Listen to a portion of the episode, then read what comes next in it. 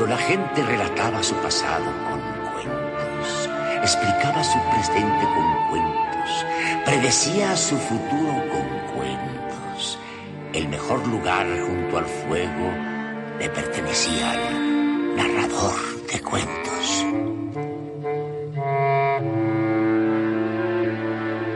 De un antiguo cuento alemán. Hoy les contaré Hans Mierizo.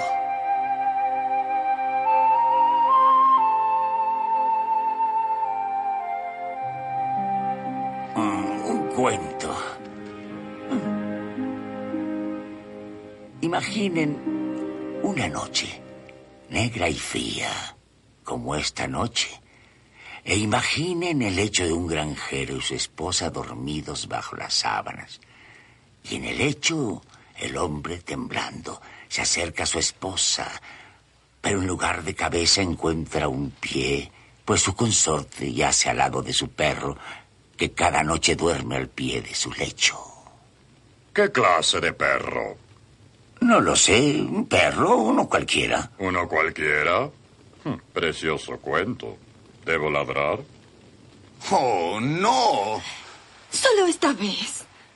Pero qué necia mujer. Solo esta noche. Tal vez resulte. Dormir al revés. ¿De qué puede servir? La matrona dijo que podría resultar. No concebirás un hijo. Si quieres compañía, busca alguna viuda de la aldea. Vuelve a mi lado. Me estoy helando. Pero su esposa no deseaba una viuda por compañía. Ella quería un bebé y quiso a este hijo con una ansia infinita hasta odiar el nacimiento de las ovejas, de los cerdos, de los polluelos y del ternero. Y el hombre casi enloqueció con sus librejos, hechizos y sus brebajes. Esto lastima. Eso quiero. ¿Eso quieres? Te haré una buena pócima y la beberás a diario. Deseo un hijo. No me importa si es una criatura deforme, monstruosa y contrahecha o fea como un erizo. Yo quiero un bebé para roparlo, cantarlo, acariciarlo y amarlo. No se atreverán a negar que querer algo en demasía es peligroso. La mujer quería tanto a ese hijo que no le importaba cómo fuera. De ser un erizo no le negaría su pecho. Oído alerta extrañas voces. Y yo más demoro en decir que aquella mujer en concebir. Toda ella era un vientre. Y piensa en los baños que tomó o en lo que al revés durmió. Mas, eh, por supuesto, calamidades acaban a los que en horrores nunca reparan. Todos conocen el fluir de la historia. Tuvo un varón. Y de pronto él allí, pequeño, un horrendo ser de aguda nariz e hirsuto pelo por doquier. Los erizos no tienen pelo, tienen púas. Hmm. Pero este pequeño erizo tenía púas como suaves plumas, y su madre lo llevaba en su seno, arropándolo con canciones y caricias. Y por nombre le puso Hans. Hans Erizo lo llamaba. Oh, sí, la madre adoraba a su bebé, pero no todos hacían lo mismo. ¡Es horrible! Somos el hazme reír. No es verdad.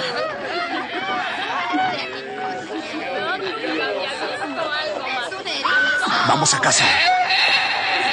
¿Y los quehaceres? Jamás volveremos a exhibirnos así. No llores, amor. Ni siquiera llora como un bebé. ¿No puedes callarlo?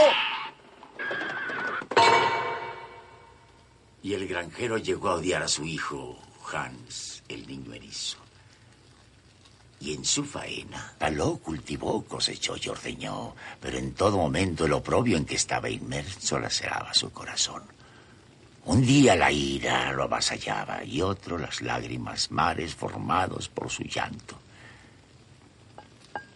Y pasó el tiempo, días y semanas, un mes tras otro, y el erizo creció. ¡Oye, monstruo! Oye, bestia, puerco espín. ¡Es un erizo! ¡Monstruo! Puerco espín, puerco espín, puerco espín. Y Hans el erizo se supo extraño y se supo deforme y aprendió a estar triste y conoció el nombre que le daba. Puerco espín, ¡Puerco espín! puerco espín.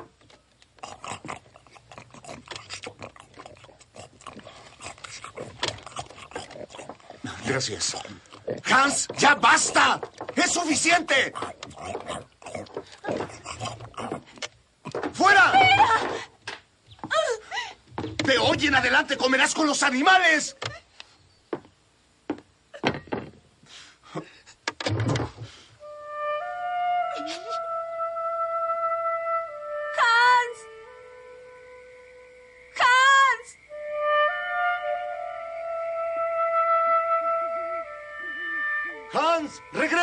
Hans los escuchaba, mas no respondía. Pasó toda la noche acompañado por su gallo y pensó y pensó y en su pensamiento se ocultó. Su madre no dormía y su padre erraba en la oscuridad con una daga en el corazón. Al alba volvía el granjero extenuado y a las puertas de su casa dormía su hijo el erizo.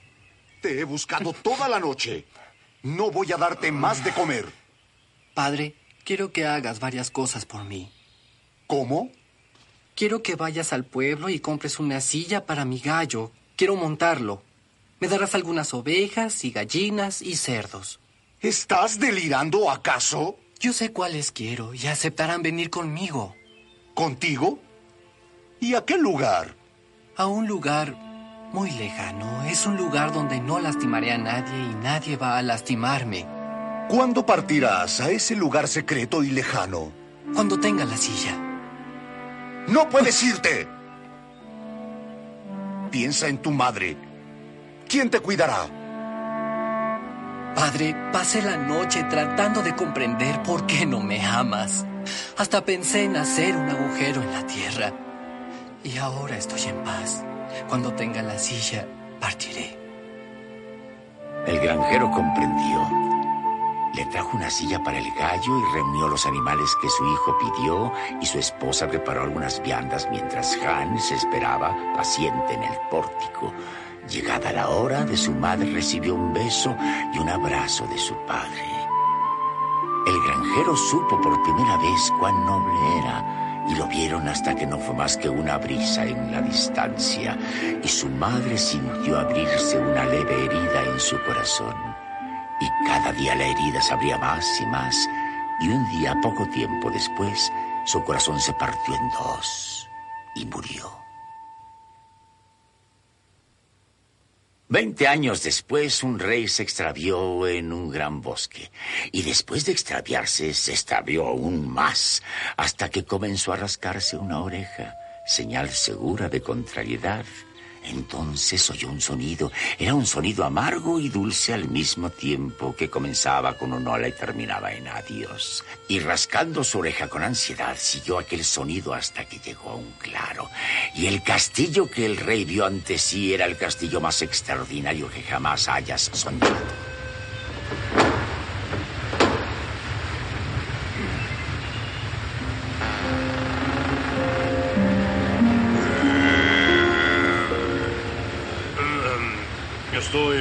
Me he extraviado. Y padezco hambre. Y, em, en algún lugar, ya hace tiempo, yo fui un rey. Y ahora, perdido y hambriento, llamáis a la puerta de una bestia. Bueno, Bienvenido a mi casa, señor, y a mi mesa. Y el rey se sentó a la mesa del erizo y comió las viandas más exquisitas y bebió los vinos más nobles. sois muy generoso. Salud. Después, su anfitrión tomó la gaita y tocó canciones que eran dulces y amargas a la vez. Comenzaban en hola y terminaban en adiós. Y antes de pensar estoy satisfecho y cansado, el rey dormía. El rey despertó al día siguiente, después de una noche muy abundante en sueños, abrió los ojos y casi se arranca la oreja, pues se encontró bajo un árbol donde ciertamente no había dormido. Y no solo eso, desde ese árbol podía ver los límites de su reino. Y comenzó a danzar como hace un rey ante su reino recuperado. Un salto aquí, otro más allá. Conozco la historia y estás equivocado. La verdad es que el rey desea conceder al erizo algo como recompensa y le dice, pide lo que quieras. Y el erizo responde, dame al primero que te reciba cuando llegues a tu reino. El rey acepta porque sabe que el primero en recibirlo será su fiel compañero Vager, el perro real. El rey acepta y el erizo dice, Iré a cobrar la recompensa dentro de un año y un día. Y así emprenden la marcha en su ridículo gallo. Pero las cosas no resultan como planeó. No es Wager quien lo recibe primero.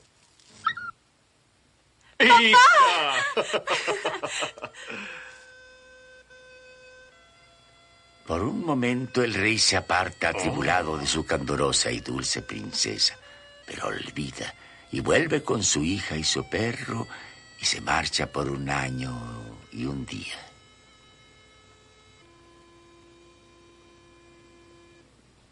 Aquí estamos, amigos, en el gran salón real, y la presencia de un apuesto narrador de cuentos atrae la atención de la corte y la familia real. Rey, por supuesto, el rey ha llevado la cuenta de los días y precisamente hoy se cumple un año de que le hiciera aquella promesa al erizo. Y mañana será el día en el que el erizo deberá venir a reclamar su recompensa. Princesa. Soy hábil en esto.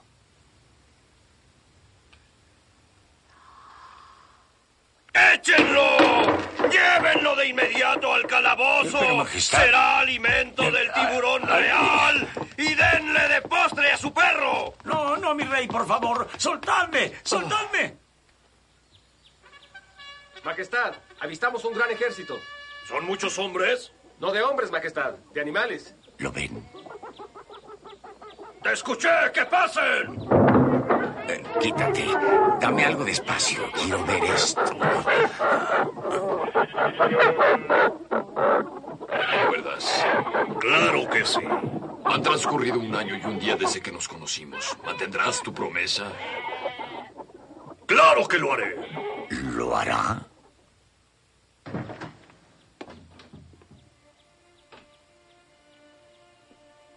¿Me conoces? Sí, señor. Salvaste a mi padre, os debe la vida. ¿Conoces su promesa? Daros a quien primero le recibiera a su regreso. ¿Quién lo hizo? Yo, señor. Soy vuestra. Entonces te desposaré y vendrás conmigo al bosque. Quiero que seas mi dulce y candorosa princesa. Quiero protegerte y cantarte. Quiero que me ames. Sí, señor. ¿Te soy repulsivo? No, señor. Y no debo romper una promesa. ¡Levántense! Hay una boda real. Los han perdonado. Aún no sé por qué. Aunque no parece una boda, aquello luce como un funeral. Bien, bien, bien, bien, bien, una boda. Tal vez soliciten mis servicios. ¿Quién sabe? Días como este son propicios para el artista. ¿Has visto al novio? ¿Cómo puede casarse con él?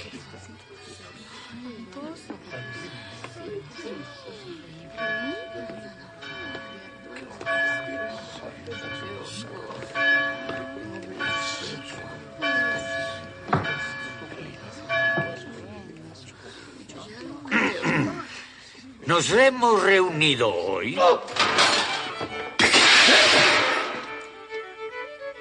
Las nupcias más desdichadas jamás vistas. Y esa noche, en la cámara nupcial, una aterrada princesa esperaba a su nuevo esposo en el lecho.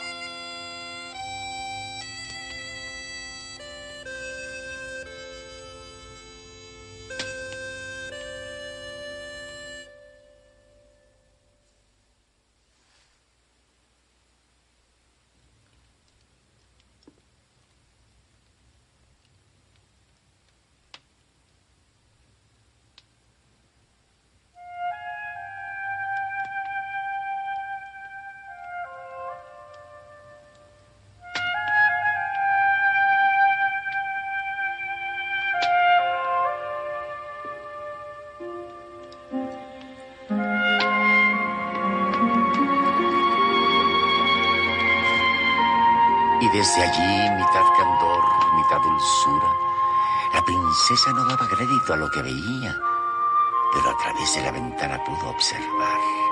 Allí estaba un hombre entre los animales, bajo la lluvia, y se dirigió a la abandonada túnica de pelos y púas, sintiéndola suave, cálida y amable. Y al llegar la mañana terminó su sueño de cascadas y de nieve. Y allí estaba en su cama cuando el erizo retornó a su piel de bestia. Habría sido un sueño aquella transformación, sin duda alguna.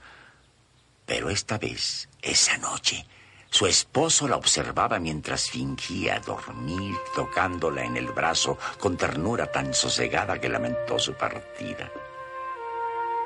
Y nuevamente buscó reposo sobre su piel de suavidad placentera y encontró el sueño en la plácida protección del fuego. Opuso resistencia, tenía que hacerlo, pero el sueño la venció.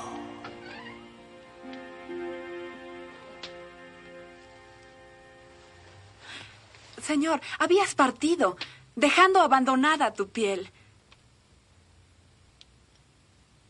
¿A quién tomas por esposo? ¿Al hombre o a la bestia? Tengo esposo, señor. Y es lo que es. No más ni menos. Entonces perdónalo si regresa a su piel. Porque es víctima de un hechizo. Pero si callas la verdad solo una noche más, el hechizo terminará para siempre. Lo prometo. Mas las promesas son inútiles. No es así. Y los secretos. eh, ¿De qué sirven si nadie los conoce? Si pulsan, muerden y arden en el vientre. Si son pequeños reptiles deslizándose en la conversación. La princesa pide una madre. Y ellas tienen medios para reconocer secretos y promesas. Nos miran con ojos sabios y nuestras verdades reconocen. Y así la reina ve esa mañana a su hija apresurarse a la mesa. Comer tras días de ¿Tienes inapetencia. apetito? Sí. Reír tras días de amargura. ¿Dormiste bien? Sí, gracias. ¿No temes a la bestia? No, madre. No hables de él en esa forma. Escucha, hija. Anoche tu padre y yo vimos una sibila y narramos tu tragedia. Conoce a esas bestias y los eh, erizos. Encontró la solución. Está hechizado. Lo sé. ¿Sí? Es decir, eh, eso he imaginado. Eso creo. Sí, eso creo. Es un hechizo. Te lo dijo, ¿no es cierto? No, no lo ha dicho. Es una suposición mía. ¿Y no mm, puede quitarse la piel? No, no puede. La única forma de romper el embrujo es arrojar la piel al fuego. Cuando la piel esté en llamas, quedará libre. No es la forma. Entonces, te lo ha dicho.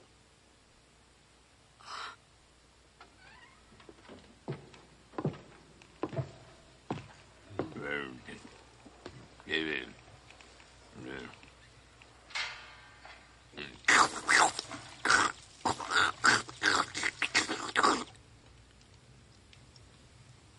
Esa noche, la tercera, habiendo sucedido todo como antes, el consejo de su madre acosaba a la princesa. Dios mío, Dios mío,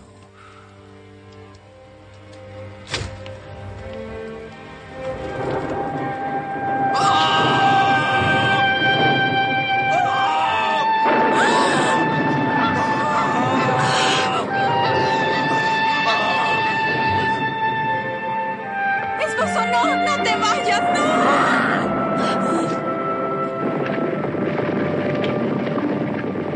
¡Hija! Y quedó sola, la dulce y candorosa princesa llorando junto al fuego, negándose a ver a nadie, ni siquiera a mí, a su mejor amigo. No, pensó y pensó hasta horadar su corazón, hasta que supo lo que debía hacer. Fue con el herrero de quien obtuvo un par de zapatos de hierro, y esa noche en secreto salió del palacio y partió a recorrer el mundo en busca de su esposo. Caminó y caminó hasta desgastar sus zapatos. Pero aún no había rastros del erizo y obtuvo otro par de zapatos y siguió el sendero sin detenerse, sin desfallecer. Y el segundo par se desgastó, pero continuó siempre buscando, siempre esperando oír esa música amarga y dulce que iniciaba en un hola y terminaba en adiós. Pero nada. Hasta que un día, casi rendida, llegó un arroyuelo y se inclinó y vio en el espejo de agua su cabello totalmente blanco y lloró por su cabello rojo y por su esposo perdidos para siempre.